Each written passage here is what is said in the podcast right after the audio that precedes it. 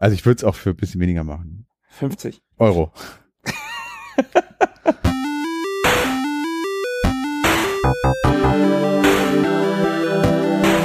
Ewig gestern.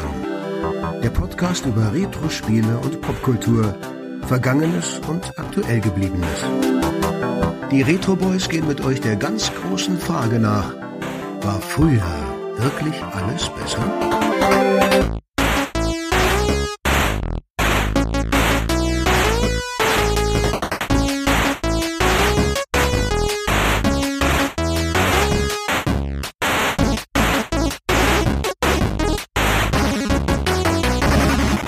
Hi, hallo und herzlich willkommen. 14 Tage sind rum und es ist mal wieder ewig gestern mit den Retro Boys. Ich bin Markus.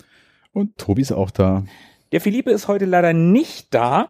Der ist beschäftigt. Ja, der ist tatsächlich beschäftigt. Der hat was für die Uni zu tun und dann haben wir uns ein Thema rausgesucht, in das wir gleich abtauchen werden. Oh, oh, ja. Bevor wir das aber tun, wir haben ja gerade schon die 14 Tage angesprochen. Tobi, was ging so bei dir? Also ich habe nicht viel gezockt, das kann ich schon mal sagen. Das Einzige, was ich so ein bisschen gespielt habe, war weiterhin TIE Fighter. Davon hatte ich ja neulich schon so ein bisschen erzählt. Das Mhm. fesselt mich immer noch. Spricht für das Spiel auf jeden Fall. Und ansonsten war eigentlich relativ wenig los. Das Wetter ist wieder besser. Ich war viel draußen. Also Pfui. wenig gezocke in letzter Zeit. Wie sieht's bei dir aus? Ich kann endlich was Neues berichten. Ich habe zwar auch weiterhin Call of Duty Cold War gespielt, aber ich habe auch endlich ein neues richtiges Spiel angefangen. Ich Mhm. habe nämlich Judgment angefangen. Das war ein Tipp von unserem Quizmaster Sebo. Den habe ich nämlich, also ich habe diverse Leute gefragt, was sie mir empfehlen würden, was ich jetzt mal spielen soll als nächstes Story-Spiel. Schöne Grüße. Ja, genau, Grüße gehen raus. An Philippe natürlich auch, der zu Hause sitzt und äh, lernt oder ein Referat schreibt oder eine Arbeit, wie auch immer, und wir machen hier Dönekens. Und das ist ein Ableger der Yakuza-Reihe und ich habe da jetzt so knapp fünf Stunden auf dem Tacho. Es ist ein sehr story-driven Spiel, spielt in Tokio und ist bisher recht geil, muss ich sagen. Okay. Also wirklich cool, auch grafisch sieht echt schön aus. Coole, sehr kleine Open World, dieser so ein Vergnügungsbezirk in Tokio, aber dafür eine tiefe Open World. Das ist echt cool, kann ich bisher empfehlen. Story scheint auch gut zu sein. Und das andere, was am Rande mit Gaming zu tun hat, ich habe die Anime-Serie Castlevania Hm. von Netflix nochmal neu angefangen. Ich, hab, ich hatte damals die erste Staffel gesehen, das sind vier Folgen, konnte mich aber kaum noch darin, darin erinnern. Und jetzt vor kurzem ist halt die vierte Staffel rausgekommen und das sind zehn Folgen und die, da habe ich gedacht, oh, völlig vergessen, vierte Staffel schon. Komm, jetzt fängst du nochmal von vorne an, scheiß auf die vier Folgen und das habe ich jetzt gemacht, bin jetzt mit in der zweiten Staffel und das ist schon ganz cool bisher. Okay, also für einen alten Castlevania-Fan wie dich eine gelungene Umsetzung. Ja, ja, also man sieht in der Serie tatsächlich so grob die Ereignisse aus Castlevania 3, Mhm. Dracula's Curse, was relativ witzig ist. Also ich kenne das Spiel jetzt nicht, ich habe es nicht gespielt, äh, Castlevania 3, aber ich weiß grob, was da drin passiert und die Handlung der Serie ist grob an das Spiel angelehnt. Okay. Das ist ganz witzig, aber ist, ist eine ganz coole Serie. Das sollte ich mir auch irgendwann mal angucken. Ich habe mit Castlevania wirklich überhaupt keine Berührung. Sehr, sehr brutal. Also guck die nicht mit den Kids. Also nicht, ich meine äh, die Reihe, also die Spielreihe. Ach so, ja, äh, aber die ist jetzt nicht so brutal, aber ja, die solltest du dir auf jeden Fall machen. Ja, ja, ich weiß. Okay, dann machen wir einen Deep Dive. Da, da gehen heute noch ein paar. Aber sag mal, Markus, hast du eine Idee, was eigentlich Robocop, Batman und Rambo miteinander gemeinsam haben könnten? Das ist ja jetzt ein ganz schöner Themensprung. Ja. Ich, ich glaube, wir kommen so langsam zum Kern. Also wir, wir, wir, wir tauchen so langsam ab zum Grund, Des Meeres. ja, des Ozeans quasi. Ja, ja. Also auf jeden Fall sind alles hervorragende Filme. Also wenn wir den jeweils ersten nehmen und Mhm. in Teilen noch den zweiten. Ja. Also Robocop und Batman, erster, Batman definitiv auch der zweite, Rambo auch der erste. Also hervorragende Filme sind's. Ja, der zweite ist auch schon ziemlich gut. Aber egal. Ja. Und Ansonsten, ich glaube, dir brennt es doch unter den Nägeln zu sagen, worauf du eigentlich hinaus willst. Ja, dann wollen wir es an der Stelle auch vielleicht einfach langsam auflösen. Die meisten wissen ja eh schon, spätestens seitdem sie sich entschieden haben, diese Episode zu hören, äh, worum es geht. Übrigens eine gute Entscheidung. Das stimmt. Äh, wir sprechen heute über einen der größten europäischen Spieleentwickler und Publisher der 80er und 90er Jahre, nämlich wir sprechen über Ocean Software. Und Ocean Software dürfte den meisten vor allem durch seine riesige Menge an Filmlizenzen bekannt sein. Wir haben ja gerade schon so ein paar genannt. Und die Liste ließe sich quasi ins Unendliche fortführen. Also da waren viele Serien äh, der damaligen Zeit dabei und äh, Kinofilme, äh, Adams Family, Miami Vice, Platoon, Highlander, Top Gun und so weiter und so fort, um nur einige zu nennen. Aber bevor wir über viele schöne Spiele sprechen, schauen wir uns vielleicht erstmal ein wenig die Geschichte von Ocean selber an und dazu müssen wir, glaube ich, einige Jahre zurückblicken. Und zwar so ins Jahr 1982, würde ich sagen, oder? Ich würde da sogar noch viel weiter zurückblicken, denn die Vorgeschichte von Ocean hat durchaus das ein oder andere Highlight zu bieten.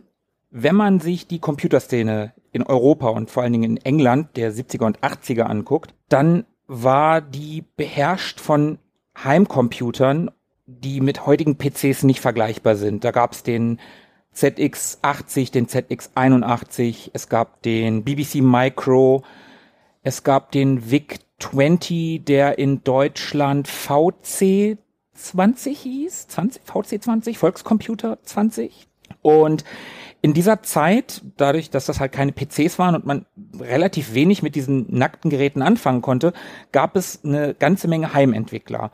Und die wurden in England halt Bedroom Coder genannt. Und diese Menschen, die diese Computer gekauft haben, die waren auch meistens relativ günstig. Also der BBC Micro war mit 200 Pfund schon ein ganz schön teures Gerät in England. Die haben halt von zu Hause aus programmiert und haben die Software und Spiele, die sie erstellt haben, in kleinen Auflagen, das war ja damals noch mit Kassette, also Datasette, wie sie dann später hieß, die haben sie im Mailorder-Versand verkauft.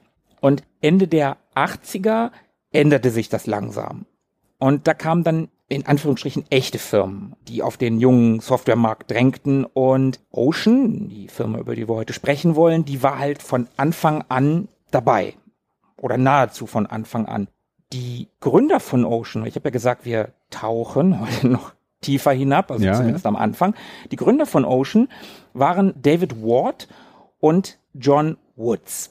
Und die waren das wird später noch ganz interessant oder wichtig, die waren eine ganze Ecke älter als die Gründer vieler anderer Firmen dieser Zeit. Ja, also es waren keine, keine Young Guns, die da wie die Bedroom Coder einfach drauf losentwickelt haben, sondern das waren schon gestandene Geschäftsmänner, ne? Die hatten, kamen zwar aus einem ganz anderen Bereich, so mhm. ich weiß. Genau. Aber waren schon damals, ich möchte jetzt nichts Falsches sagen, aber so um die 40 mögen die schon gewesen sein, ne? Das waren, waren keine, keine Teenager oder so. Nee, die waren Mitte 30. Mhm. Die waren der, also einer von den beiden, da habe ich das Geburtsdatum, der ist 1946 geboren. Also die waren in den Anfang der 80er dann Mitte 30. Also auch noch sehr jung natürlich. Also Mitte 30 ist ja noch, das ist ja kein Alter. Ja gut, aber für damalige Zeiten, ne? Ja. Wenn wir uns angucken, wie Sean Connery im ersten Bond aussah, da war der Anfang 30, ne? Also egal, anderes Thema. Für einen anderen Podcast übrigens. Und die beiden kannten sich allerdings, also der David Ward und der John Woods, die kannten sich bereits aus Teenager-Tagen. Mit 17 haben die sich wohl kennengelernt, haben, soweit ich weiß, in derselben Straße gewohnt und haben dann ab den 70ern, vielleicht sogar schon ab den 60ern, angefangen, Geschäfte zusammen zu machen. Und der David Ward galt dabei eher als der Visionär, als der, der die Ideen hatte. John Woods war eher so ein Businessman, einer, der Struktur in Pläne brachte. Haben sich ganz gut ergänzt, ne? Genau, die haben sich sehr gut ergänzt. Die hatten allerdings beide wohl mit Softwareentwicklung selber gar nichts zu tun. Also niemals im Bereich dieser Firma. Und von Anfang an, das, das ist, das ist einer, der gern vergessen wird in dieser Trinity, sage ich jetzt mal, in dieser Dreiheiligkeit, war ein weiterer Mann sehr, sehr wichtig für den Erfolg oder für den künftigen Erfolg dieser Firma, nämlich ein gewisser Mike Barnes.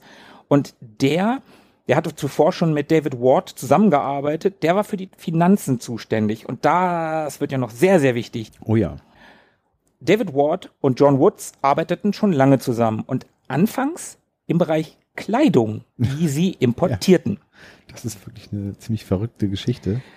Ja, die wird so richtig verrückt und das ist auch, finde ich, ziemlich interessant. Damals gab es in England, ich meine, wir befinden uns hier in den, in den späten 60ern, frühen 70ern mhm. oder so, ne? Da gab es in England Herrenausstatter und es gab Boutiquen für Damen, aber sowas wie Unisex-Läden gab es nicht. Und vor allen Dingen gab es halt kleine, keine kleinen Läden, in denen man mal ein stylisches T-Shirt und eine coole Jeans kaufen konnte. Ja, gab so Standard Zeug, aber nichts, was irgendwie schick war. Und in der damaligen Zeit waren halt so Klamotten aus dem Nahen Osten, also die so angehaucht waren, so bunte Sachen, Batik und so ein Kram. Mhm. Das war halt total trendy. Und der David Ward, der hatte die Idee, nach Marokko zu fahren und dort günstige Kleidung zu kaufen. Gute Idee erstmal. Ja, Kleidung, die bunt war, die in war, die da direkt zu kaufen in Marokko und wieder mit nach England zu bringen und dann dort wiederum zu verkaufen ja, gesagt, getan. Der ist tatsächlich mit seinem Auto, und das muss man sich einfach mal überlegen. Wir befinden uns hier, wie gesagt, Ende 60er, Anfang 70er.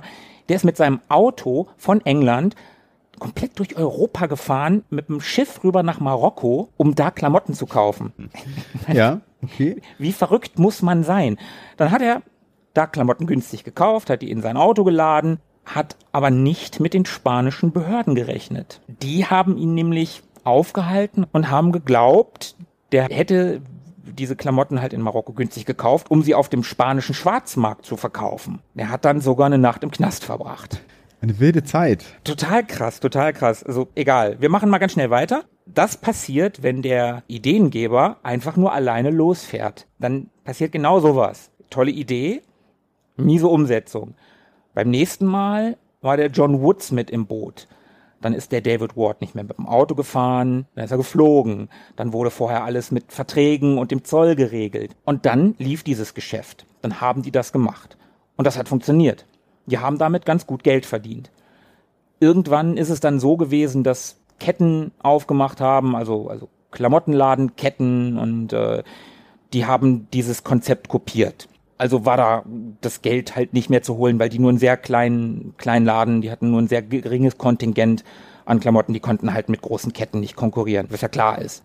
Aber war das auch so die Zeit, in der, also ich stelle mir das gerade so vor, wenn ich so an, an das England der späten 60er Jahre denke, oder vielleicht auch generell England, da denkt man ja eher so an Anzugträger, ein bisschen schick, Bieder, Tweed und sowas, also mhm. also diese klassische englische Mode, bisschen klischeebehaftet, gebe ich zu.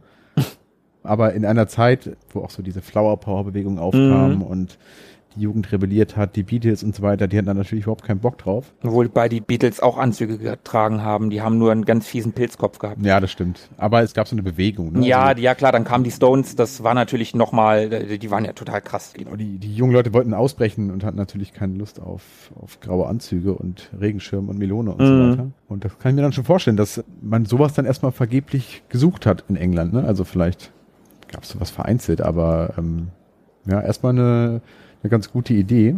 Und ich habe gerade so überlegt, auch so diese ganzen Sportklamotten, diese ganzen Marken, die es so gibt heutzutage, gab es wahrscheinlich auch noch nicht so richtig Läden dafür, ne? Nee, glaube ich auch nicht. Kam da ja auch erst so in der Zeit. Also da wird Sportklamottenläden gegeben haben, aber du hast ja keine. Als Sportklamotten. Genau, halt, genau, es waren halt Sportklamotten. Du hast ja keine, weiß ich nicht, Adidas Superstars, das waren Basketballschuhe in den 60ern. Das waren ja keine Straßenschuhe. Genau, hat niemand so getragen, ja.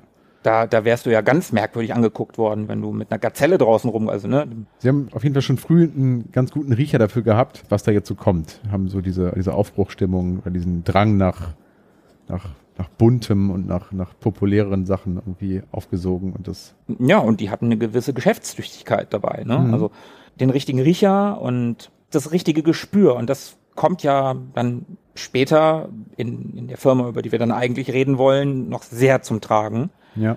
Und da kommen wir jetzt auch so langsam auf die Zielgerade. Das Geschäft lief nicht mehr so gut. David Ward ging dann für vier Jahre nach Amerika und führte in Los Angeles einen Nachtclub. Das ist auch witzig. Ja, das ist total geil. Was für Zeiten das gewesen? Der, der ist einfach nach Amerika gegangen, hat da einen Nachtclub eröffnet und den geführt und der hat das einfach gemacht. Es ist schon, schon ganz, ganz schön verrückt und Während der Zeit hatte er dann wohl auch die ersten Berührungspunkte mit Videospielen. Das war ja so die Zeit, wo die ganzen Arcade Arcade-Automaten langsam aufkamen, Ende der 70er dann. Und wenn man ihm glauben kann, er erzählt das wohl ganz gerne, dann haben ihn angeblich Mitglieder der Mafia gezwungen, in seinem Club Arcade-Automaten aufzustellen. Ja, okay. Er erzählt das gerne. Also ob das jetzt stimmt, weiß ich nicht, aber angeblich hätten die das gemacht. Eine schöne Geschichte. Er hatte dann einen Galaxian-Automaten, dann kam noch ein Pac-Man und noch ein Space Invader dazu. Und jetzt wird's halt schon wieder irgendwie ganz cool. Das finde ich wieder ganz geil. Äh, diese Automaten, die waren in der damaligen Zeit halt so beliebt, dass die Leute, die in den Nachtclub gekommen sind, nicht mehr zum Tanzen dahin gekommen sind, sondern um an diesen Automaten zu spielen. Und da ging dem guten David dann auf, mit Videospielen, da kann man richtig Kohle machen. Das wird groß. Dann Ende 81, Anfang 82 kehrte er nach England zurück und da hat er dann auch das erste Mal von diesem riesigen Heimcomputermarkt, den es in England gab, der sich in den letzten paar Jahren da aufgebaut hat, erfahren. Er kontaktierte dann seinen alten Freund John Woods und erzählte ihm von diesen Arcade-Automaten. Die gab es zwar in England auch, aber das war viel, viel kleiner. In Amerika war das ja zu dem Zeitpunkt schon groß. Und er erzählte halt von diesen Automaten und der Popularität. Und er überzeugte ihn, dass wenn die das schaffen würden, auf diesen Heimcomputern diese Arcade-Spiele zu portieren, dass die da richtig Kohle mitmachen könnten. Und da kommen wir dann im Jahr 82 so langsam bei Ocean an. Nämlich dem Jahr, in dem Ocean dann ja auch letztendlich gegründet wurde, wenn auch noch nicht unter diesem Namen. Es wurde nämlich zunächst unter dem Namen Spectrum Games gegründet, 1982. Und während in den USA zu der Zeit ja so langsam der große Videospiele-Crash stattfand, hat man da in England nicht allzu viel von mitbekommen. Da hat man das Ganze eher so als eine Periode des Booms erlebt, was unter anderem daran lag, dass sie sehr erfolgreiche äh, Spielheimtitel im Prinzip geklont haben und unter anderem Namen für eben diese sehr weit verbreiteten Heimcomputer umgesetzt haben. Da sind dann zum Beispiel Klone entstanden zu Klassikern wie Pac-Man oder Frogger. Mm, Pac-Man hieß Monster Muncher, Frogger hieß Road Frog. Äh, wenn man sich das mal auf YouTube anguckt, das ist also sowas ja. von geklaut. Missile Command hieß Rocket Command und aus Space Invader wurde Space Intruders. Ja, ist schon relativ dreist, aber ja, das hat damals noch ganz gut funktioniert. Und wir haben es ja schon öfter im Podcast gesagt, damals war das noch der Wilde Westen, ne? Und hey, Dave Ward kam gerade aus dem Wilden Westen. Ich wollte es gerade sagen. Also er hat ja, hat ja schon einige Wildwest-verdächtige Momente erlebt in seiner äh, vorherigen Karriere.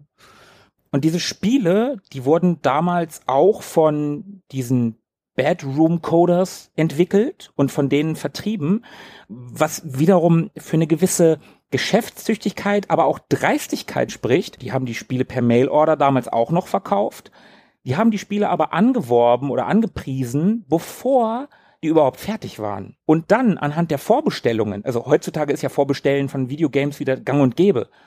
Aber die haben dann anhand der Vorbestellungen gewusst, für welche Systeme die überhaupt entwickeln müssen. Zum Beispiel den BBC Micro, den ich schon mal erwähnt habe, der relativ teuer war und dadurch eher in Firmen verbreitet war oder bei wirklich Leuten, die das ein bisschen ernster genommen haben, waren da kaum Vorbestellungen vorhanden. Also haben sie den sehr schnell fallen lassen.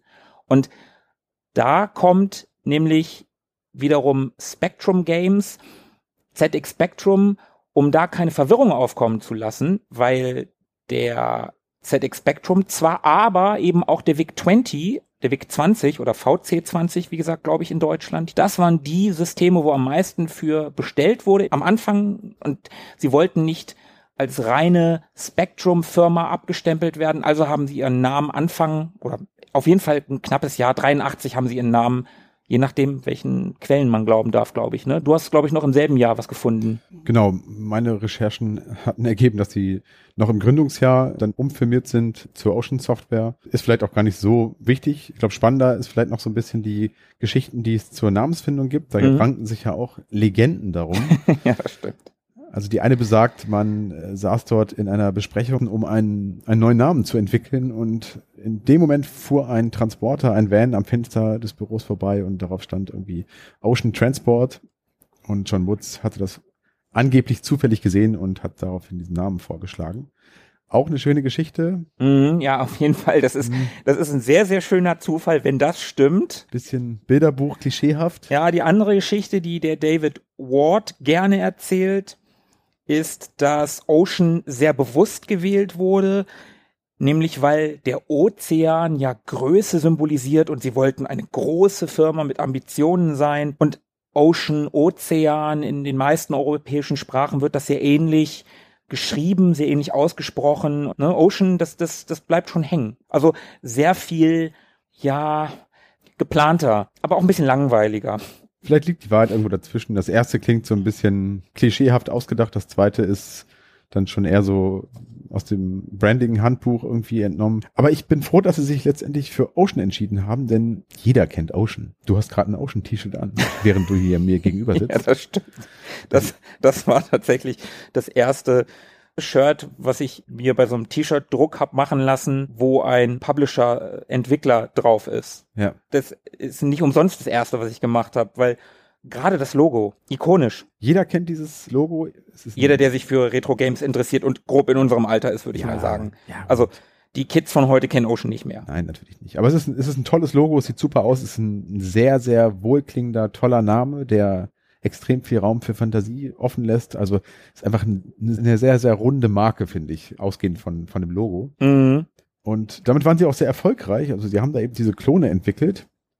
Und das war sehr, sehr lukrativ und man konnte dann auch schon bald echte Lizenzen sich leisten. Sie haben dann zum Beispiel sich die Lizenz für Hunchback von Century Electronics gekauft. Hunchback ist ein aus heutiger Sicht sehr primitives Spielchen, in dem man da den Glöckner von Notre Dame durch so die Kathedralen oder ja, ähnlich angehauchte Landschaften bewegt. Ähm, damals ein, ein echter Klassiker, ein sehr erfolgreiches Arcade-Game aus der Spielhalle. Vor, äh, vor allen Dingen in England sehr erfolgreich. Also in Amerika hatte das, glaube ich, überhaupt keinen Impact oder fast keinen Impact, aber Ja. in UK auf jeden Fall mega erfolgreich. Und das war nun mal deren, also located in Manchester. Ne? Ja, das genau. muss man auch nochmal sagen. Das waren deren Jagdgründe. Mhm. Und auch deren Port war sehr, sehr erfolgreich. Und man, man erkannte dann, dass sich durch das Aufkaufen von Lizenzen scheinbar ganz gutes Geld machen ließ.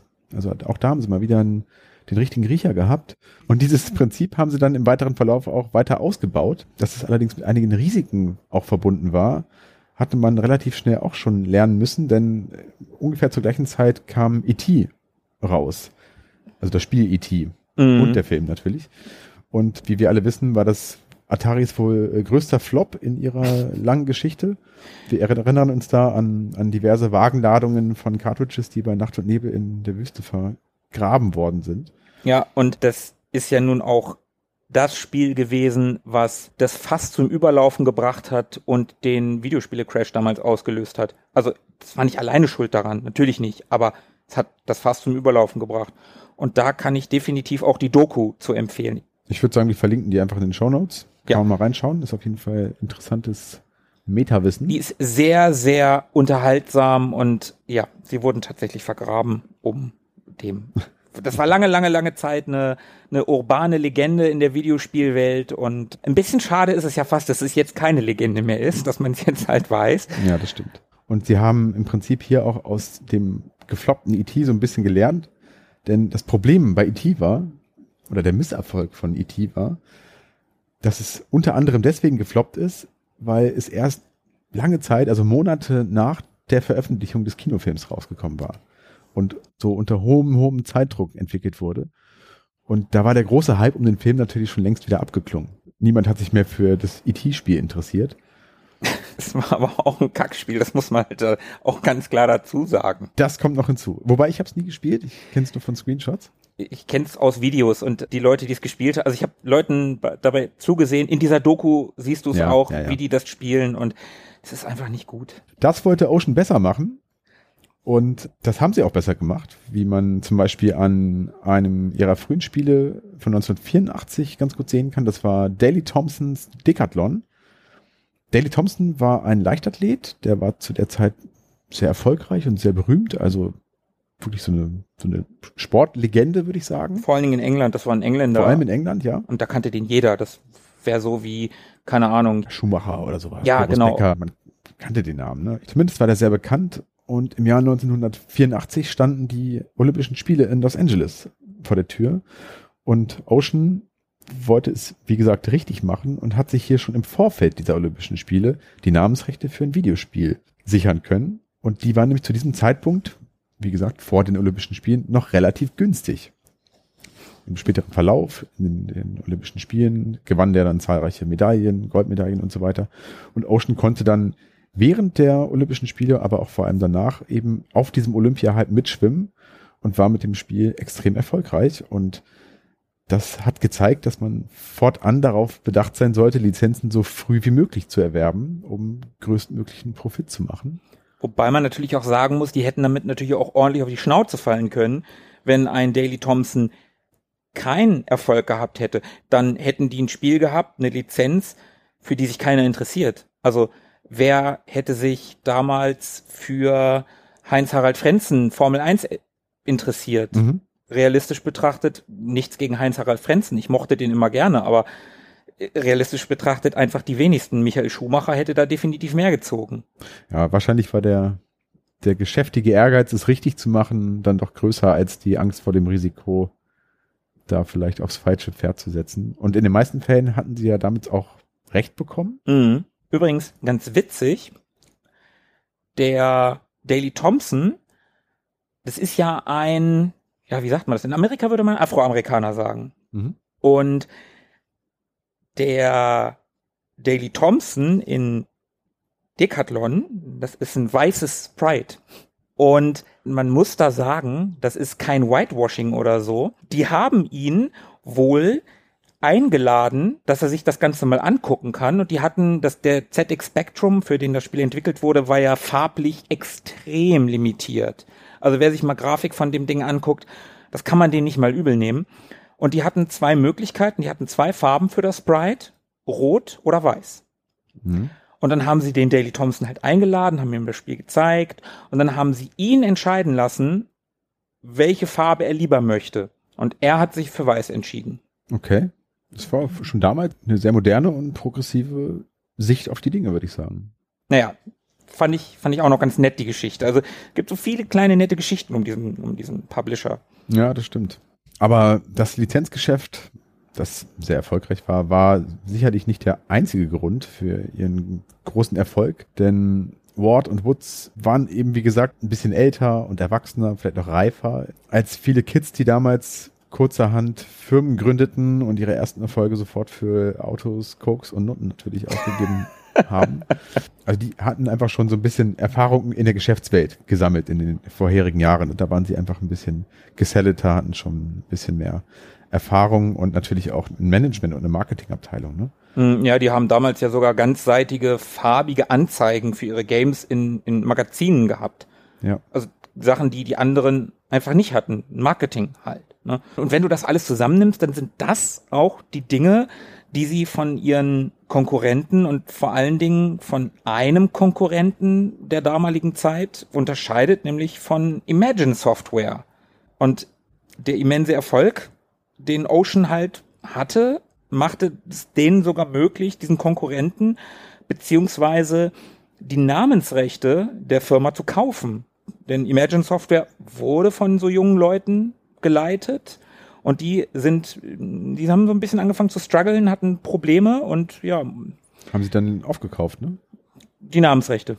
Tatsächlich nur die Namensrechte. Ah, okay. Das hatte den Hintergrund, dass Imagine Software mit Konami in Kontakt stand und Ocean wollte gerne Heimportierungen von Konami-Spielen machen. Die wollten unbedingt japanische Spiele machen. Und Konami war so, hm, ja, Ocean, seid ihr nicht eher daran interessiert, dass euer Name gepusht wird? Und Ocean hat daraufhin Imagine Software gekauft und hat gesagt, Konami, wir gründen ein eigenes Label, ein eigenes Unterlabel bei Ocean für euch. Das nennen wir Imagine, mit denen habt ihr schon Kontakt. Wir haben deren Namensrechte gekauft.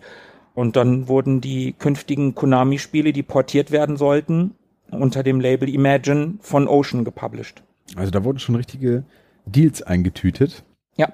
Es gab dann sogar auch eine Zusammenarbeit mit Nintendo für die man dann sogar Donkey Kong und das erste Mario Brothers für den Heimcomputer umgesetzt hat. Das ist auch richtig krass. Nintendo, ja. die andere Leute an ihre Spiele lässt, heute undenkbar. Ja, das stimmt.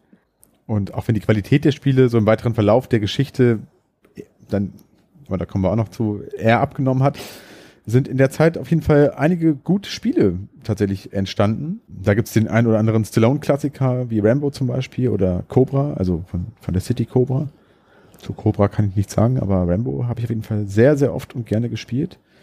Die unendliche Geschichte ist noch so ein Spiel, von dem man oft hört. Das soll auch ganz gut gewesen sein, so eine Art Text-Adventure. Kennst du das? Nee, leider nicht. Ich habe noch nie ein Text-Adventure gespielt, muss ich gestehen. Naja, zumindest äh, soll das ganz gut gewesen sein. Aber einer der größten, zumindest frühen Erfolge war sicherlich äh, Robocop von 1987. Und da sieht man es mal wieder, in was für einer Zeit wir uns da bewegen. Da konnten sie die Rechte für wirklich lächerliche 20.000 Dollar einkaufen. Ja, das ist, das ist wirklich äh, nichts. Also 20.000 Dollar, das Ja. ist das Büro mit ein paar Pflanzen oder so, ne? Also völlig undenkbar heute. Und sie haben dann sogar noch Unterlizenzen dafür verkaufen können an Data East, die dann noch die Spielhallenversion entwickelt haben. Ja, was das total geil ist. Und Ocean portiert diese Spielhallen-Version dann auf die Heimcomputer. Ja. Die sich extrem gut verkaufte in UK zumindest. Über eine Million Mal. Das ist wirklich, wirklich verrückt. Und dann muss man diesen eine Million Verkäufen allein in UK nochmal diese 20.000 Dollar gegenüberstellen, die sie bezahlt haben. Bleibt ein bisschen was über. Selbst wenn sie nur ein Dollar pro Spiel bekommen hätten, als Reingewinn, zu 20.000. Ja. Also das ist wirklich ein Witz. Also eine sehr, sehr erfolgreiche Zeit für Ocean. Da kamen dann noch so Titel wie Rainbow Island zum Beispiel, der Bubble Bobble Nachfolger oder Midnight Resistance. Ein Contra-Klon kennt Ja. man wahrscheinlich auch. Super Das, Spiel. ja, super gutes Spiel. Ich auch richtig gut in Erinnerung, Mhm. aber auch lange nicht gespielt. Ich auch lange nicht gespielt, aber trotzdem, ich habe es auf dem Amiga sehr gerne gespielt. Die Musik hat man letztens mal in einer Themes Ja, glaub ich, stimmt, ne? ja, ich habe die in einer Themes-Folge gehabt. Ja, also Stallone, Robocop, alles große Hollywood-Geschichten. Also man war auch mittlerweile dort angekommen und Hollywood hatte von Ocean gehört. Und 1989, also zum Erscheinen von Tim Burtons erstem Batman-Film, gelang ihnen dann auch noch mal ein weiterer echter Hit. Und weil sie schon im Vorfeld Spielumsetzung zu der alten Batman-Comic-Serie machen konnten, hatten sie auch hier die Möglichkeit, mal wieder eine Lizenz sich sichern zu können. Ich weiß ehrlich gesagt nicht genau, über was für einen Betrag wir da sprechen. Aber zumindest ist da ein sehr, sehr gutes Spiel aus meiner Sicht entstanden. Ich habe es sehr gern gespielt, auch auf dem C64, obwohl es eigentlich eher für den Amiga entwickelt worden ist.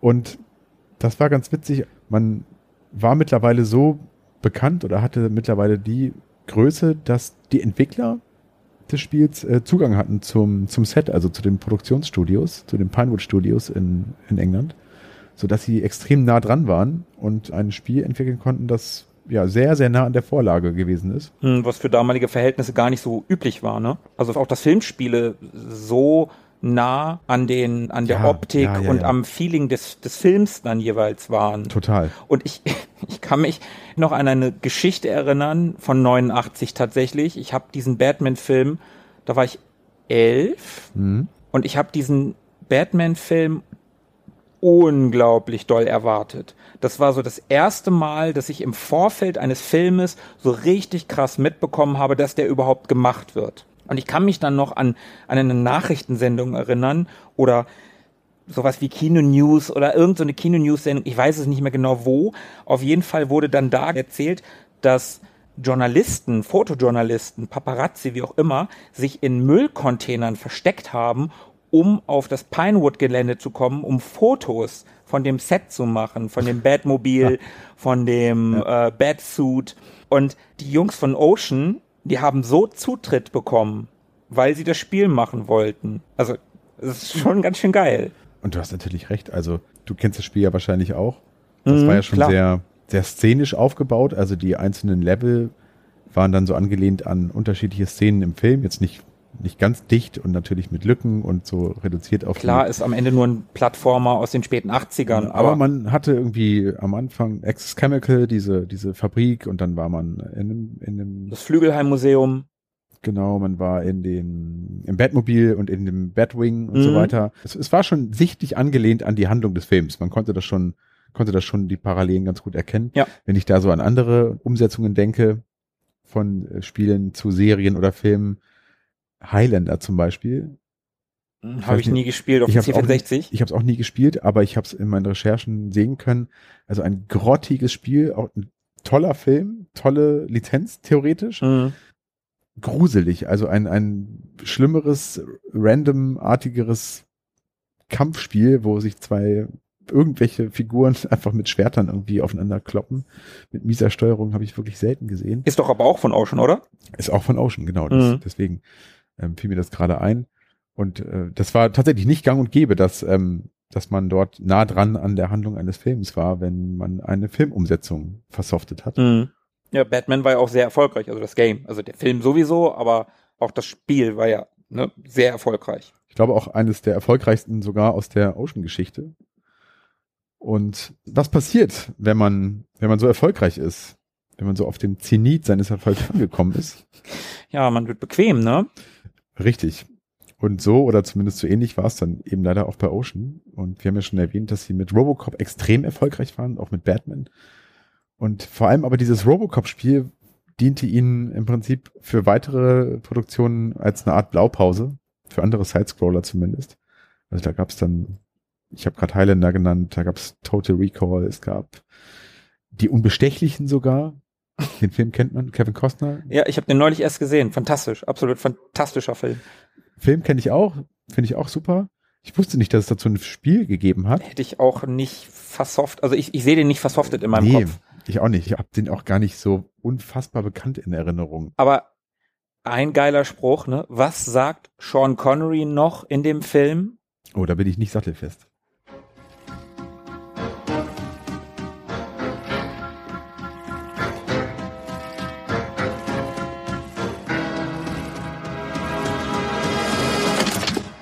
Das kann nur ein Spaghettifresser sein. Kommt mit einem Messer zu einer Schießerei. Ja, da hatten die Dialoge noch Schmiss. Ja, das ist so ein, das ist nicht ganz politisch korrekt, der Spruch, aber der ist schon ganz geil. Ja, das stimmt. Ich erinnere mich, wo du das gerade sagst mit der Blaupause. Auf Anhieb fallen mir da Lethal Weapon, Adams Family und Hudson Hawk ein, Mhm. die stilistisch so ähnlich waren. Alle so, die Figuren waren erkennbar, aber alle so deformt, eher kleine Körper. Das sah so, die, die Figuren waren so ein bisschen Megaman-mäßig. Ja, So ja. kleine Körper, große Köpfe, aber das sah super ähnlich aus und alles auch ähnlich aufgebaute Spiele. Also das war wirklich Blaupause. Da, an die kann ich mich gut erinnern. Die kamen, glaube ich, auch aus einer ähnlichen Zeit, Mhm. Mhm. sind um, um den gleichen Zeitpunkt herum entstanden. Und in meiner Erinnerung waren die drei Spiele auch nicht schlecht. Das waren keine, keine schlechten Plattformer. Mhm. Aber du hast recht, sie waren sich halt einfach ähnlich. Da hätte eins gereicht. Selbst noch ein zweites, aber beim dritten denkst du dir doch bitte ein bisschen was anderes aus. Wenigstens grafisch, wenigstens grafisch. Ich glaube, ich hätte Hudson Hawk weggelassen. Ja gut, aber sie haben halt gedacht, und da kommen wir ja zu dem, Dem Risiko, ja. dem Risiko und vielleicht auch dem Verlust von dem richtigen Riecher. Hudson Hawk war halt kein Hit. Hudson Hawk war ein Flop, also so ein richtiger Flop. Mhm. Und das war kein Flop mit Ansage, das war Bruce Willis. Mhm. Bruce Willis war damals absolut auf der Höhe. Ja. Das war Anfang der 90er, also das war durch Stirb langsam 1 und 2 war der, war der einfach so riesig. Und dann kommt ein Hudson Hawk, der vom Trailer, ich, ich finde den Film jetzt nicht super schlecht, aber der war halt völlig überdreht. Das, das Mhm. wollten die Leute damals einfach nicht sehen. Ja. Und dann kommt dieses Spiel und naja, der Film war ein Flop und dann floppt das Spiel halt auch. Zumindest hatte das eben zur Folge, dass diese Spiele, die jetzt kommen würden von Ocean, einfach nicht mehr so frisch und neuartig wirkten, wie sie das einst äh, getan haben.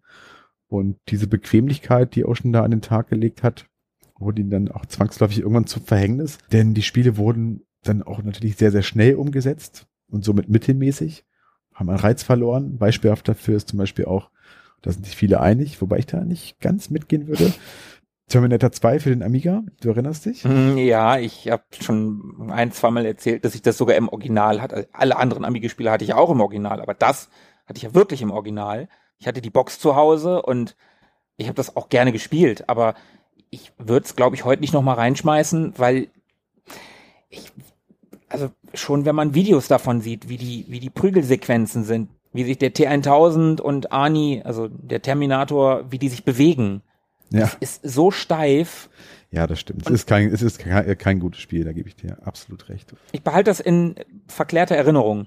Ist, glaube ich, besser. Ja, ich mochte diese, diese Puzzlespiele dazwischen. Ja, das stimmt. Die gerne. waren, die waren, und, und die Filmsequenzen, das war halt. Genau, das hat mich beeindruckt. Ne? Ja, das war total. eines der, der ersten Spiele, die ich auf dem Amiga bei dir mal gesehen habe überhaupt. Ja, war ja auch eins meiner ersten. Und das war dann natürlich für jemanden wie mich, der so vom C64 kam, schon höchst beeindruckend, da dann diese digitalisierten Filmsequenzen zu sehen, diese Ja, das war krass. drei Sekunden oder weniger. Aber es war kein gutes Spiel. Naja, und man muss dann auch noch sagen, dass diese ganzen Flops, also Spieleflops, ich weiß nicht, wie gut sich T2 auf dem Amiga verkauft hat. Habe ich jetzt keine Zahlen vorliegen, aber spielerisch aus heutiger Sicht ist das halt ein Flop. Und das haben die Lizenzinhaber damals ja auch mitbekommen, dass ihre Spiele nicht mehr mit so viel Liebe umgesetzt wurden, wie es vorher gemacht wurde. Und da gibt's halt die Geschichte zu Jurassic Park, Ja, wo ein Steven Spielberg, der bei E.T. sich das Spiel angeguckt hat und gesagt hat, ja, ja, geht schon, was halt ein echtes Schrottspiel war, tut mir leid, ähm, die wollten damals drei Millionen Dollar für die Rechte an Jurassic Park haben. mhm. 20.000 Dollar Robocop, drei Millionen Dollar Jurassic Park. Das ist schon ein riesiger Batzen Geld im Vergleich. Und Steven Spielberg hat damals gesagt, macht mir ein gutes Spiel, macht mir ein außergewöhnliches Spiel. Der hat sich nicht damit zufrieden gegeben, dass da Lethal Weapon und Adams Family und Hudson Hawk wieder geklont werden, aber dass The Untouchables und Total Recall wieder verwurstet werden. Er wollte nicht in der Mittelmäßigkeit versinken, ne? Genau. Er wusste schon, was, was sein Franchise da wert ist. Ja, ob, obwohl er ja gar nicht wissen konnte, ob es ein Erfolg wird. Na gut, er ist Beziehungsweise, Spielberg, er ja. weiß schon. Er, Er- er, er weiß schon, was. Er hatte schon, schon gewisse Erwartungen daran, ne? Ja, absolut. Und naja, gut, und dann hatten sie halt auch nur sechs Monate Zeit für das Spiel, ne? Also ich kenne das Spiel selber nicht wirklich. Ich habe das auch gehabt und auch mal sicherlich angespielt. Und ich glaube, wenn man den, den Reviews dieser Zeit glaubt, ist, glaube ich, der erste Teil auch noch ganz okay oder die erste Hälfte des, Mhm. des Spiels. Es wird dann im weiteren Verlauf deutlich schlechter, kann ich nicht sagen. Aber da wäre zumindest mehr drin gewesen. Da kann man sich, glaube ich, einig sein. Ja. Dabei hat er sich doch nur eine einzigartige Spielerfahrung gewünscht, der gute Herr Spielberg. Aber ja, das sollte in die Hose gehen. Aber wie gesagt, die Lizenzinhaber wurden anspruchsvoller, die Lizenzen teurer und es sollte auch mehr kreative Kontrolle geben seitens der, der Lizenzinhaber. Ja, vielleicht haben sie sich Spielberg zum Vorbild genommen. Möglicherweise, ja. Was vielleicht auch daran liegt, dass die Relevanz von Computerspielen zu der Zeit natürlich auch immer größer wurde. Also Mhm, während das ja in stimmt. den frühen und mittleren 80er Jahren noch alles sehr neu war und man auch die Auswirkungen von Videospielen vielleicht auch noch gar nicht so krass auf dem Schirm hatte und wie das verknüpft sein könnte mit der Filmindustrie und so weiter. Das war ja noch relativ unbekannt, unbestelltes Feld, aber zehn Jahre später, wir sind jetzt hier schon 93 unterwegs, da war man sich da schon, glaube ich, im Klaren drüber, was, was das, wo da die Reise langsam hingehen würde. Ja, klar, Videospiele waren, ich meine, zu dem Zeitpunkt gab es das Mega Drive, das Super Nintendo gab es auch schon zwei Jahre, ne? Je Ja. nachdem, wo man sich befand zu dem Zeitpunkt. Das war schon, das war ein wachsender Markt. Da wollte sich niemand oder konnte sich niemand leisten, durch ein mittelmäßiges Spiel, ein schlechtes Spiel sogar, das gute, teure, wertvolle Franchise sich kaputt machen zu lassen. Und so war es dann natürlich für Ocean auch ein weiteres Risiko mittlerweile durch die hohen Lizenzkosten. Ja, dass sie da einfach auch einen finanziellen Flop hinlegen würden. Ne? Das Das kannst du mit 20.000 Dollar bei Robocop, da kannst du den Flop noch ausgleichen, aber bei drei Millionen bei Jurassic Park, das gleichst du nicht mal so eben aus. Richtig. Und das wurde ja auch nicht besser, leider. Also da gab es dann ja noch so ein paar Präzedenzfälle. Wir erinnern uns an Waterworld, das habe ich, hab ich mal dabei gehabt in einem in der Themes-Folge Ja. mit einem herausragenden Soundtrack, wirklich hervorragend. Das war eine SNES-Umsetzung. Und äh, das Spiel leider auch, ich weiß nicht, kann auch da nicht genau sagen, wie, wie teuer da die Lizenz gewesen ist, aber extrem vergeigt, also ein wirklich schrottiges Spiel. Und, Entschuldigung, ich, ich, ich muss jetzt nochmal einen Karlauer bringen, aber das muss man sich mal auf der Zunge zergehen lassen. Ocean geht mit Waterworld baden. Ach, du meinst wegen, wegen Wasser, Water und Baden Und Ocean. und Ocean. Ah, ja. Verstehst du? Verstehst du? Verstehst du? ja, ja, ja. Voll witzig, oder? Das ist sehr, sehr witzig, ja. Also, oder man könnte auch sagen, Ocean ist mit Waterworld abgesoffen. Abgesoffen. untergegangen. Untergegangen. Unterge oh, Das kann man ewig so weiter, ne, ewig wahrscheinlich nicht, aber wir sind wahrscheinlich auch durch jetzt mit dem, aber das, trotzdem, es, es ist einfach geil, ne? Ja. Ocean Waterworld geht baden, das ist irgendwie, ja. Wir wollen ja auch nicht äh, unnötig Leichen fleddern, habe ich neulich schon mal irgendwann gesagt. Ich weiß nicht mehr in welchem Zusammenhang, aber. Wir haben sie auch gelobt, ne? Wir haben sie Ja, auch ausgiebig definitiv. gelobt, die, Auf jeden Fall. die Und Jungs. Ich bin damit auch noch nicht fertig. Also Waterworld, herausragender Soundtrack. Da haben sie die sehr, sehr richtige Entscheidung getroffen, den großartigen Dean Evans zu engagieren, der da den Soundtrack abgeliefert hat. Wer das mal hören möchte, sollte sich dringend die entsprechende Themes Like Yesterday Folge anhören. die lohnen sich ja auch alle. Ja, du hast recht. Aber apropos Musik, sagt dir der Begriff Ocean Loader etwas? Der sagt mir tatsächlich was, aber erst seit der Recherche für diese Folge, ich kannte das vorher nicht, da ich ja nie einen C64 hatte, das sind doch diese, wenn ich das richtig verstanden habe, das sind doch, also früher auf Datasette hat ja das Laden eines Spiels teilweise bis zu 30 Minuten gedauert. Ja, konnte passieren. Und War schon, ja, doch, ja. das ja. war ja doch eher langweilig, sich 30 Minuten oder selbst wenn es eine Viertelstunde war. Heutzutage in, bei SSDs ist man es gewohnt, dass innerhalb von, weiß ich nicht, ein paar Sekunden ein Spiel lädt. Damals Viertelstunde, 20 Minuten, 30 Minuten auf dem leeren Bildschirm starren war wahrscheinlich relativ langweilig. Und Ocean hat dann Grafiken für einen Ladebildschirm benutzt und Musik. Genau. Das war eine Idee von Paul Hughes. Das war ein Entwickler bei Ocean. Der hat das in den frühen 80ern zum ersten Mal gemacht. Kommt genau aus der Zeit der Datasetten. Ich kenne es selber, weiß ich gar nicht, ob ich es von Datasetten kenne. Auf jeden Fall kenne ich es vom C64. Aber auch da hat es ja teilweise irre lange gedauert, bis da so ein Spiel geladen war. Und genau, also damals sind Spiele auf Datasetten herausgekommen. Datasetten für unsere jüngeren Zuhörer sind Spiele auf Kassetten Also auf Audiokassetten. auf also Audiokassetten, aber auch da fällt mir gerade ein, ähm, kennen die wahrscheinlich auch nicht mehr. Nee, Die ganz, eben. die, Also- ganz, die ganz Jungen äh, kennen wahrscheinlich auch, auch das nicht mehr. das waren so kleine Plastik-Cartridges mit einem Magnetband drin und zwei Löchern. Fragt eure Eltern, die, die können euch das erklären. Die können euch auch erklären, was eine Kassette und ein Bleistift miteinander zu tun haben. Genau, fragt sie das mal, das, das werden sie wissen. Vielleicht können wir uns ja auch noch mal irgendwann über Kassetten unterhalten, aber zumindest nicht in diesem Podcast. Zumindest waren die Ladezeiten sehr, sehr lang und der gute Herr Hughes hat sich hier eben diesen Loader ausgedacht, um ja, die Zeit ein bisschen zu versüßen. Und dadurch haben die Spiele von Ocean schon sehr früh so einen Wiedererkennungswert bekommen. Also man wusste schon irgendwie, wenn man da äh, die entsprechenden Befehle in die Kommandozeile eingehackt hat und Enter drückte und dann kam dieser, ja, dieses Bild mit, mit Musik, dann wusste man irgendwann schon, aha, okay, das ist ein Ocean-Spiel, stand ja meistens auch noch drunter. Und mir zum Beispiel hat sich der Loader von Rambo, First Blood Part 2 auf dem C64 sowas von ins Gehirn gebrannt. Den würde ich einfach mal kurz anspielen. Oh ja, sehr, sehr gerne.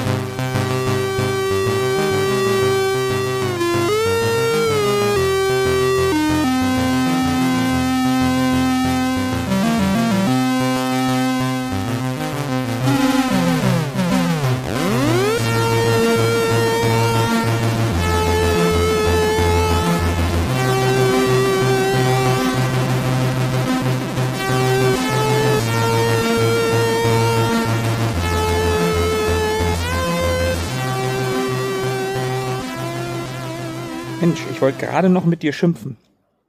Warum? Naja, weil ich so gerne gesagt habe und dann dachte, Gott, was spielt er denn jetzt wieder ein? ich habe echt wieder gedacht, okay, der Golden Axe Soundtrack vom C64 bleibt die ganz große Ausnahme. Ich und Sid Chips sind nicht füreinander gemacht. Der Anfang war schrecklich, aber dann öffnet sich dieses Stück und dann wird's doch ganz geil, muss ich sagen. Hat mir dann doch gefallen. Das stimmt. Da stellt sich nach ein paar Sekunden, also während man am Anfang noch denkt, äh, das sind so Morsegeräusche. Ja, genau. Und dann dahinter ist so eine Melodie, die geht, aber diese Morsegeräusche nerven so unfassbar. Also mich haben sie genervt. Aber die Morsegeräusche verändern auch ihre, ihre Tonlage. Ja, so ja, auf jeden. Fall. Ja, ja, das habe ich gemerkt. Und, genau, dann wird's melodisch und dann kommt ja diese, Genau. Und dann, dann, dann kommt die echte Melodie und dann wird das Stück auch geil. Also dann finde ich gut. ja.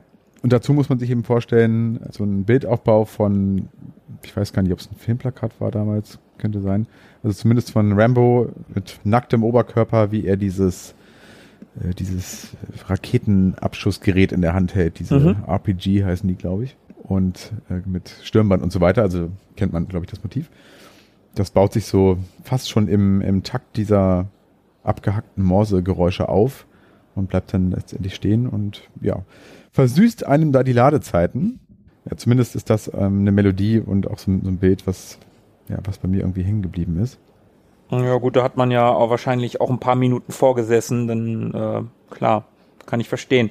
Mir sind in der Recherche ist mir der Loader, aber nur optisch leider, ich habe die Musik nicht gehört, von äh, vom Robocop-Spiel für den C64 unter die Augen gekommen und das sah trotz der grafisch, naja, nicht gerade beeindruckenden Fähigkeiten des C64 trotzdem recht schick aus. Das war so eine Nahaufnahme von Robocops Gesicht mit Helm und der hat seinen Mund so verzogen.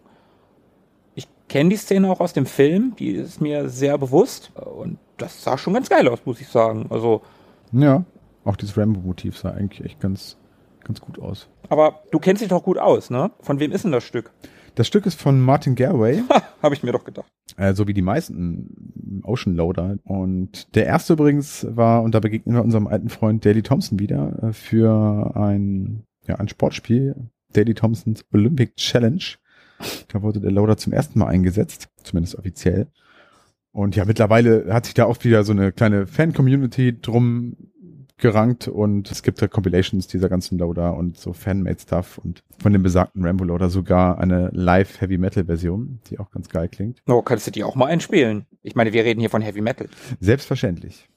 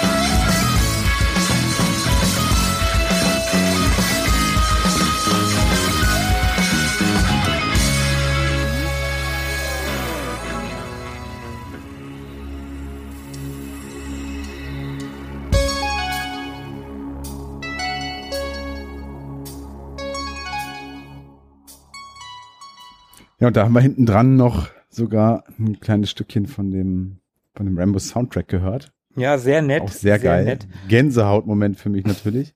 Aber ich habe, glaube ich, den Mund ein bisschen zu voll genommen. Also Heavy Metal, weiß ich nicht. Es war rockig, würde ich Ist sagen. eher Hardrock, ja. Ich, Ja. ich wollte das auch anmerken. Klingt, klingt eher ein bisschen hardrockig, aber ist trotzdem, trotzdem, trotzdem ganz cool. Genau, finde ich auch äh, toll. Sind auch, also kann sich das auf YouTube anschauen. Wir verlinken das mal in den Shownotes. Sind auch alles eher äh, Her- Herren älteren Semesters, die da äh, die Instrumente zupfen. Wundert mich jetzt nicht wirklich. Kann man sich äh, schön anschauen und ich finde es cool, wenn sowas dann irgendwie noch, ich weiß nicht, wie alt es ist, aber relativ aktuell, glaube ich, relativ modern, wenn es dann heute noch Menschen gibt, die sich da so begeistern für. Das gefällt mir natürlich sehr gut. Apropos begeistern. Wie ging es denn dann mit Ocean weiter? Gar nicht mehr so lange, würde ich sagen. Ja, und auch gar nicht so begeisternd, oder? Das stimmt. Also wir waren jetzt ja so grob im Jahr 1993 angekommen mit Jurassic Park. Und es sollte dann auch nicht mehr allzu lange dauern, denn es erging Ocean 1996 schon so wie Imagine Software zwölf Jahre zuvor. Denn in dem Jahr kaufte Infogrames den Konzern für schlappe 100 Millionen Dollar. Und Ich frage mich gerade, ob das damals viel war. ich glaube schon, oder? Ja, jetzt hat gerade dieser Tage Amazon MGM für 8, Komma irgendwas Milliarden Dollar gekauft und Microsoft hat vor einiger Zeit Bethesda, also Zenimax für 7, Komma irgendwas Milliarden Mhm. gekauft und Disney hat Lucasfilm für 4, irgendwas Milliarden gekauft und dann lese ich hier 100 Millionen. Klingt jetzt erstmal relativ wenig für, gut, okay, Ocean war nicht mehr auf der Höhe der Zeit. Richtig, war schon Ja, so ein okay, bisschen okay, absteigender mhm, Ast, ne? mhm. Und ist halt auch 25 Jahre her. War, war schon Geld, glaube ich, damals. Hm, Ja gut, Geld ist auch heute. Wenn du mir jetzt 100 Millionen gibst, äh, dann, äh, können wir Vollzeit podcasten. Ja, stimmt. Also, wenn da irgendwer draußen ist, der, der, der uns äh, öfter hören möchte als alle 14 Tage, 100 Millionen. Genau. Also ich würde es auch für ein bisschen weniger machen. 50. Euro. Gut. Ein Thema für einen anderen Moment. Was mich aber viel mehr überrascht hat so ein bisschen war, dass Infogrames diejenigen waren, die Ocean gekauft haben, denn Infogrames war für mich also auch ein, schon ein großer Konzern, aber ich kannte die vor allem über North and South. Ja, das stimmt. Tintin on the Moon auch, oder? Ja, genau, auch eine französische Produktion, Mhm. richtig. Und ich wusste auch, dass die schon ein paar große Dinger gerissen haben, die mir jetzt gerade auch nicht so richtig einfallen. Gott sei Dank machen wir keinen Infogrames-Podcast. Ja, der kommt dann noch. Aber dass die mehr Kohle haben als, als Ocean 1996, hätte ich jetzt nicht so ohne weiteres gedacht. Ja gut, da liegt es vielleicht tatsächlich an solchen Sachen wie Waterworld, mit der, mit dem Ocean untergegangen ist. Möglicherweise. Jetzt, ne, wenn das auch drei Millionen Dollar, ich weiß, ich weiß nicht, keine Ahnung, was die, was die Lizenzen von Waterworld gekostet haben mögen.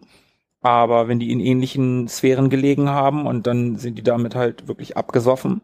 Okay, es reicht, es reicht, diese, diese Anspielung reicht. Ja, Aber dann, ja, gut, das machst du zweimal, dreimal, dann ist vielleicht dein Erspartes weg und dann musst du halt verkaufen. Ja, Und dann sind 100 Millionen vielleicht noch ganz gut. ja, wahrscheinlich. Zumindest habe ich Infogrames nicht als so ein, als so, als so einen Big Player irgendwie wahrgenommen bisher. Mhm. Ja, so war es wohl damals. Und der Name Ocean existierte dann zumindest auch noch bis 1998. Infogrames hatten nicht so richtig Interesse daran, diesen, ja, diesen Namen, diese Marke weiter am Leben zu lassen. Und von daher haben sie es dann 1998 in Infogrames UK zunächst umbenannt und später dann in Atari UK.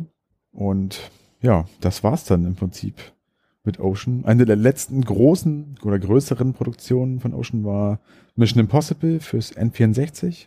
Und insgesamt kommen die auf circa 300 Spiele, die in den 15 Jahren veröffentlicht worden sind. Oder veröffentlicht und entwickelt worden sind. Tja, und abschließend kann man dann noch ein lehrreiches Fazit ziehen, oder? Eine gute Lizenz macht nicht zwangsläufig ein gutes Spiel. Und das sage ich hier mit erhobenem Zeigefinger, dass es sich jeder hinter die Ohren schreiben möge. Erstmal eine schöne Tattoo-Idee. Aber auch so diese, diese, ähm, wie nennt man die denn eigentlich, diese Kalendersprüche. Ja, oder man könnte es auf so ein, auf so ein Kissen sticken. Ja, schön. Irgendwann bringen wir mal einen ewig gestern Kalender mit unseren beschissensten Sprüchen und da ist der mit dabei. Ich glaube, Kalender ist auch so ein, so ein, so ein ist der heiße Scheiß. Das, kauf, das kaufen die Leute. Einen richtig schönen Abreißkalender. Ja, genau. Den, äh, mit, mit dem, mit dem äh, Button zusammen. Mit dem, mit dem Drücker. Ja, Ocean. Tja, das war's dann mit Ocean, ne? Und ja, leider. dann sind wir jetzt auch so langsam auf der Zielgerade unseres Podcasts Mhm. angelangt. War eine schöne, interessante, lehrreiche Reise durch die Zeit.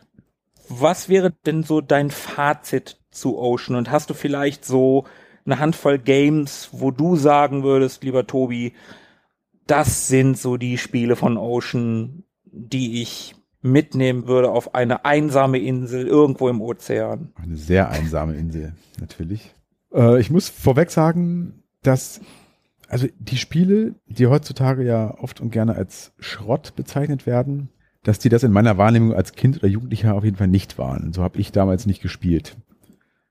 So wach war mein Verstand damals noch nicht. Also nicht unter den Aspekten habe ich damals Spiele gespielt. Und von daher fand mein damaliges Ich viele Titel auch nicht so schlecht. Aber wenn ich mir die Listen so anschaue, da sind schon einige Spiele dabei, die ich zwar ähm, gerne mal gespielt habe, aber nur wenige, die mich über einen längeren Zeitraum gefesselt haben. Das waren wirklich so Mhm. mal kurz anspielen, halbes Stündchen, keine Ahnung, äh, Adams Family zocken und wieder ausmachen. Da ist jetzt nichts dabei, was jetzt so in meine All-Time Favorites reingehen würde. Aber trotzdem habe ich das natürlich versucht, so eine kleine Liste für dich vorzubereiten. Also da ist natürlich das oft und viel zitierte Rambo, First Blood Part 2 vom C64. Mhm. Das ist wirklich ein ganz, ganz cooles Spiel. Ist ziemlich schwer, aber das würde ich da auf jeden Fall mitnehmen. The Lost Patrol auf dem Mhm. Amiga, auch ein cooles Spiel. Habe ich, das war tatsächlich eines der Ocean-Spiele, was ich auch öfter und länger mal gespielt habe. Ich bin auch nicht unfassbar weit gekommen, weil es sehr, sehr schwer war. Ja, da haben wir ja auch in der Amiga-Sprechstunde schon Mhm. mal ein bisschen ausführlicher drüber gesprochen. War wirklich ein interessanter Titel. Genau, es war interessant. Es war mal was ganz anderes. Es Mhm. sticht auf jeden Fall raus aus der, aus den anderen Ocean-Spielen. Und äh, Midnight Resistance habe ich vorhin einmal kurz erwähnt. Würde ich auch einpacken. Das fand ich auch sehr cool. Mhm. Und Batman the Movie haben wir auch drüber gesprochen. Ich würde heimlich auch Terminator 2 einpacken. So für den Notfall. Und Hook würde ich noch einpacken. Das Adventure. Das Mhm. fand ich auch ganz cool. Das mit der zweiseitigen Komplettlösung in der Amiga Games, wo noch riesige Screenshots mit bei waren. Ja, genau. Ich habe das irgendwie ganz nett, zumindest atmosphärisch ganz nett in Erinnerung. Ich würde noch Robocop 3 einpacken, das habe ich sehr gemocht. Ich glaube, das ist auch eher verrissen worden. Ja, ich glaube aber auch zu Recht. Aber cool fand ich damals auch tatsächlich diese Ego-Shooter-Passagen, in Anführungsstrichen Genau, es Ego-Shooter-Passagen. waren, waren schon so Ego-Shooter-Ansätze zu erkennen. Die fand ich auch cool. Was ich gehasst habe, war das Fahren und was ich besonders gehasst habe, war das Fliegen. Das Fliegen, ja, das war Mist, das stimmt. Aber diese vektorigen Ego-Passagen, das stimmt, die waren sehr cool. Und ich würde noch Toki einpacken. Okay, ja, mit, mit Toki würde ich mitgehen. Das fand ich irgendwie auch cool. Ja, Toki ist ganz cool.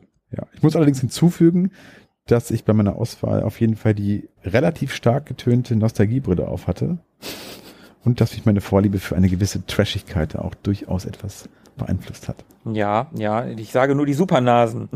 Und natürlich, ich habe es vorhin ja am Anfang auch schon mal äh, umschwärmt, also das Logo und der Name, das ist, wie gesagt, aus meiner Sicht eines der schönsten Entwicklerlogos überhaupt und ein sehr, sehr wohlklingender Name. Also von daher, Ocean bleibt für mich aller Unkenrufe zum Trotz ein toller Entwickler, eine tolle Marke, eine prächtige Marke. Also Ein kultiger, ich finde ein- diesen ja, kultig. genau. Es ist, ich es ist cool. Ich das mag das Wort nicht so gerne, aber ich auch nicht, ich auch nicht. Ich nehme das wirklich nur für Sachen, die wirklich kultig sind in den, also viele Leute sagen bei ganz vielen, ja, das ist Kult, das ist Kult, das ist Kult, das ist Kult. Nein, das ist kein Kult.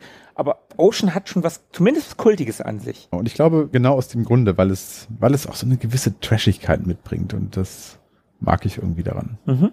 Wie sieht's denn bei dir aus? Wenn du mich begleitest auf die Insel. Die in dem Ozean, Die, ja, richtig, die in dem Ozean. Was würdest du denn da so ja, machen? ich höre nicht auf.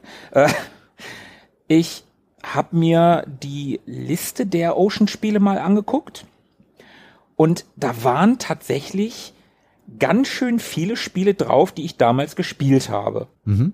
Das eine mehr, das andere weniger. Da waren Lizenzspiele wie Adams Family, das Batman-Spiel, Hook, Hudson Hawk, Lethal Weapon, ein paar haben wir schon erwähnt, die drei Robocop-Spiele, Terminator 2.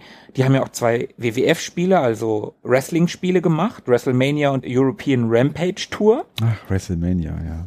Ja, haben wir auch neulich mal drüber gesprochen. ja ich habe äh, keine guten Erinnerungen.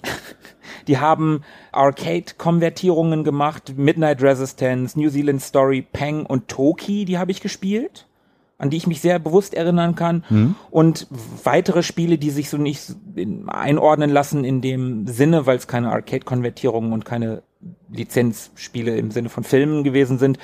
Epic, das war so ein Weltraum-Ballerspiel, sage ich jetzt mal, so in die Richtung Elite gehend. War auch eine eigene Entwicklung von, Mhm. von Ocean übrigens. und F29 Retaliator, Lost Patrol, Mr. Nuts, Super Terrican 2 haben sie gepublished für Super Nintendo und Worms. Das sind die Spiele, die ich wirklich bewusst gespielt habe und die ich auch ein bisschen länger mal gespielt habe. Das Mhm. ein oder andere auch wirklich lang. Und ja, viele davon sind objektiv betrachtet wahrscheinlich recht kacke.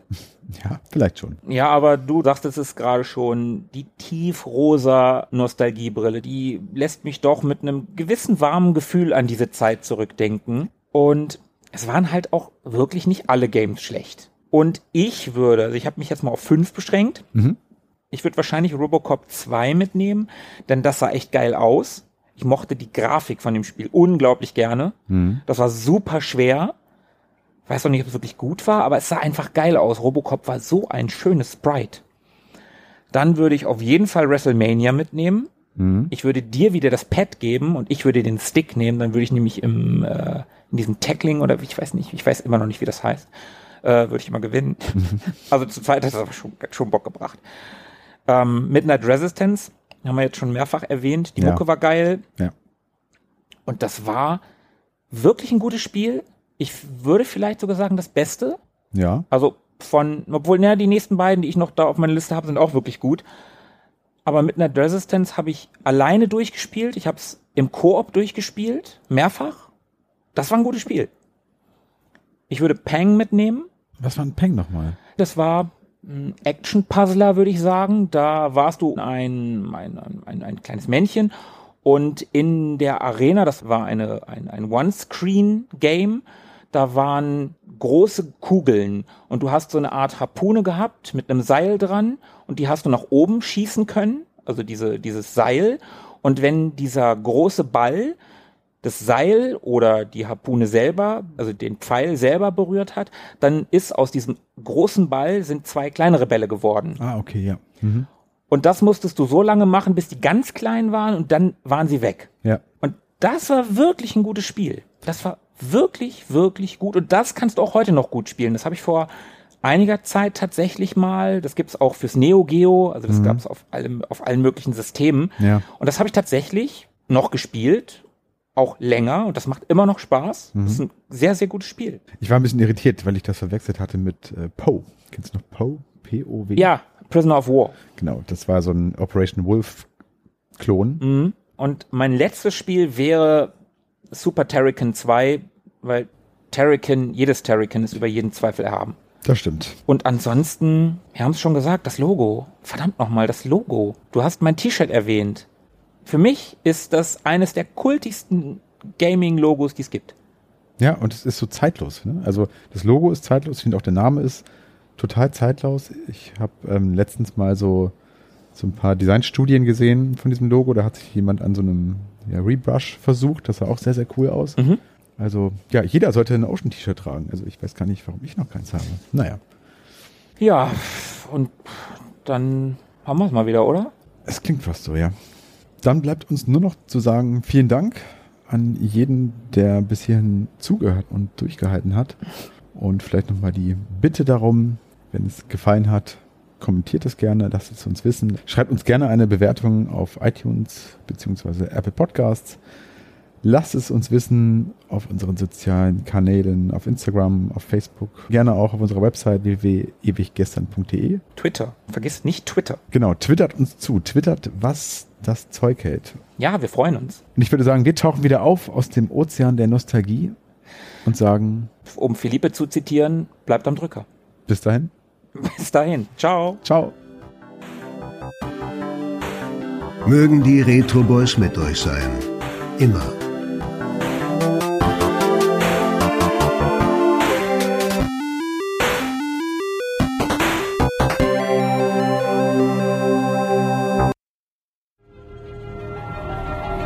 Aber die meisten Leute kennen Alamogordo wegen der Mülldeponie.